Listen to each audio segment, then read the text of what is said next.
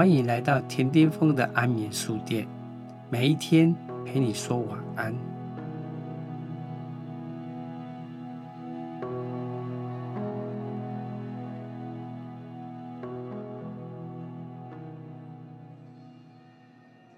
因为从小成长的环境经济拮据，满脑子只想赶快赚钱，好多东西没有见过，也没有尝过。当然更没有办法想象那是什么味道。直到当上面包师傅，有点经济基础，却又几乎整天埋首在工作里，想赶快出人头地，证明自己。以前的我，可说是不懂生活，更谈不上什么品味。直到快到三十岁时，遇到阿光师傅，带着我品品红酒，认识食材。开启未解的探索之旅，才发现原来自己多么不懂生活，认识世界竟是如此的狭隘。随着后来不断开拓视野和见识，生活经验相当丰富一些，越是明白这些体验过的美好感觉，最终都会变成我的一部分，并成为烘焙作品的创意来源。例如味觉，就是一种很奇妙的记忆。一旦烙印在脑海当中，不管时间过了多久，只要再一次品尝到的那个味道，酸甜苦辣的记忆就会瞬间回到眼前。因此，我经常从味道记忆去发想创新口味，像是第一次参加世界杯面包大赛时的酒酿桂圆面包、陈屋咸凤梨酥，还有黑糖吐司等。都是来自回想小时候妈妈给我吃过的食物滋味。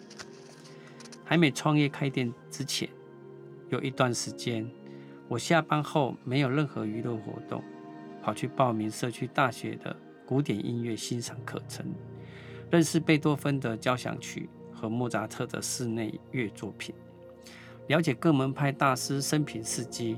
乍看起来，欣赏古典音乐好像跟做一个面包师傅。用的技能没什么直接关系，当时还被其他师傅有人嘲笑。但对于从年轻时就背着行李、提着一台收音机离乡背井到各地当学徒的我来说，这样的学习和兴趣培养，不但扩大了感官的感受能力，更身为创作者的气度。与精神所鼓舞，像是贝多芬壮年得知自己耳聋，一度绝望到想自杀，但在坦然接受这样子的一遭遇后，反而写下第三号交响曲《英雄》、第五号交响曲《命运》等充满英雄气概的作品。这让我想起十七岁刚北上当学徒时，有一次揉面撒粉竟过敏。狂打喷嚏，才知道自己原来对面粉过敏。当时带我的师傅还说我和做面包没缘分，让我一度感到很挫折，甚至心里一度怀疑我还能做面包吗？种种学做面包技术之外的体验和学习，以及后来有机会走出台湾。前往日本学习，赴法国参加比赛的经历，让我逐渐明白，任何产品创意的发想，除来自不断精进烘焙基础理论，另一个很重要的养分源头，就是面包师傅的生活背景和经验，甚至于品尝到种种人生滋味。有一年，我受邀前往法国担任国际性烘焙竞赛评审。负责评分欧洲区的国家特色面包比赛项目，有来自意大利、西伯利亚、俄罗斯和荷兰等各国的国家代表队。印象最深刻的是俄罗斯，全队三位选手都是女生。我好奇地问：为什么都是派女生师傅参加比赛？一问之下才知道，原来早年俄罗斯男人都被征召去打仗。留在家乡的女人必须学会做面包，所以俄罗斯七十趴的面包师傅都是女性。他们用茴香、气 e 和鸡蛋，做了一款像是韭菜盒的面包。我试吃之后觉得非常特别，当场还和俄罗斯的代表队教练约定，有一天要去俄罗斯学做面包。又例如丹麦可颂，则是北欧民族对应寒冷的气候条件所发展出来的烘焙特色产品。为了御寒增加热量，他们在面团里裹入了一层又一层的奶油，奶油可以阻隔面团结合，把包裹奶油的面团一层又一层的折叠起来，力道平均碾压，最后不管是面团或奶油都变得很薄很薄，一层面一层油，层层的叠在一起，面团切割整形后放进烤炉里。一遇到高温，奶油就融化，薄薄的面皮吸饱奶油的香气，烘焙出来的可颂面包，口感十分酥脆，一咬就断。而被奶油均匀撑开的层层面皮，也创造出独特奶香、麦香相互融合的滋味，把全世界烘焙文化带到台湾。每个国家吃面包的方式和口味。背后就是那个地方的生活文化，如巴西的木薯面包、瑞典的极地面包、日本的菠萝面包、意大利的水果面包 （Panettone），或我们台湾特有的葱面包、炸弹面包。对我来说，人生旅程是由一个美味的面包所串起的，像是第一次到日本，吃到口感像云朵般的吐司面包。以及入口还未回甘的法国面包，踏上学习制作不同面包的这趟旅程，就是我阅读世界的方式，也是面包让我认识了更广阔的世界。这是为什么选择用“我喜欢以面包阅读世界”这句话作为吴宝春胖点的品牌主张。世界冠军，然后呢？吴宝春著作，商业周刊出版。已经得到最高荣耀，是什么动力让您再回头学习念学位？嗯，在我二零一零年拿下冠军的那一刻，我心中告诉我自己：冠军只上当下，学习才是永远的。那时候的我的想法是觉得说，我的人生我要追求我的梦想，呃，这个时候呃只是这个阶段的一个结束，但不代表我的人生结束。我相信，我接下来我的人生有另外一个阶段的开始，所以呢，呃，让我有要去再继续念书的一个想法。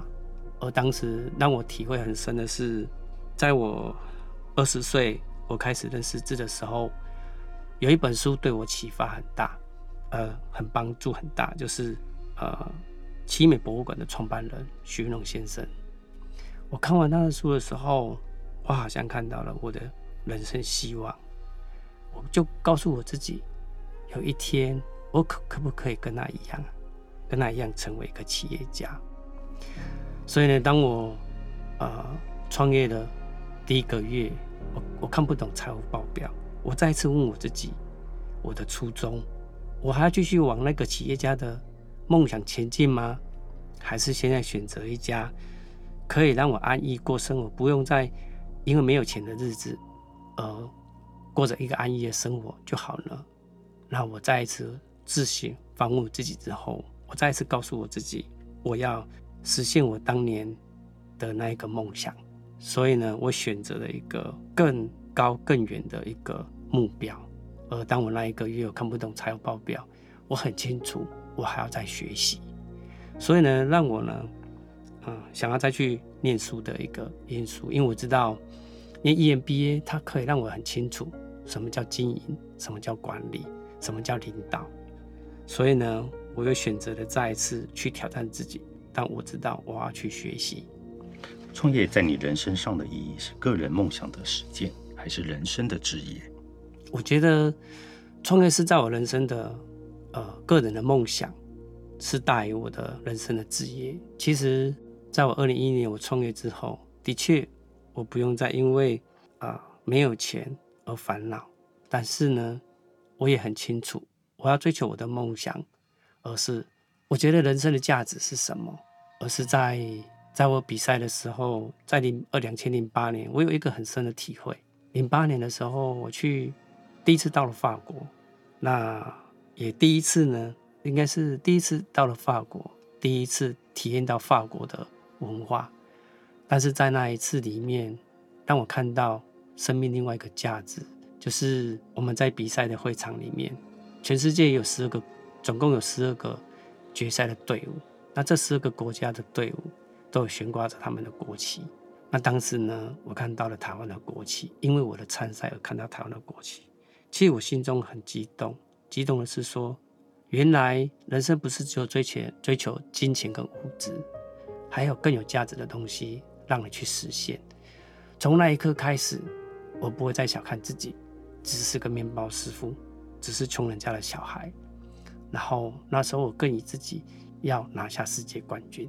对，那其实，在在我的梦想里，我还有未来用妈妈名字成立基金会。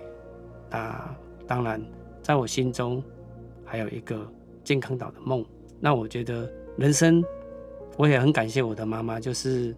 带给我丰富的人生，然后带给我人生的价值观，带给我从不怨天尤人的价值观。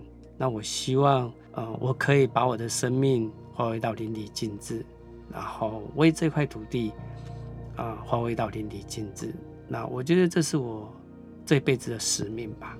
对，所以不论前面多么的坎坷，不论前面多么的挑战，那我相信呢，呃，我都不会怕，我会勇往直前。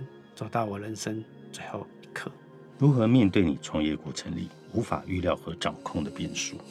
嗯，其实，在不论是人生也好，创业也好，它一定会有很多很多的波折。比如这这一次的一个呃，这一次的一个疫情，的确，它让我感受到什么是危机。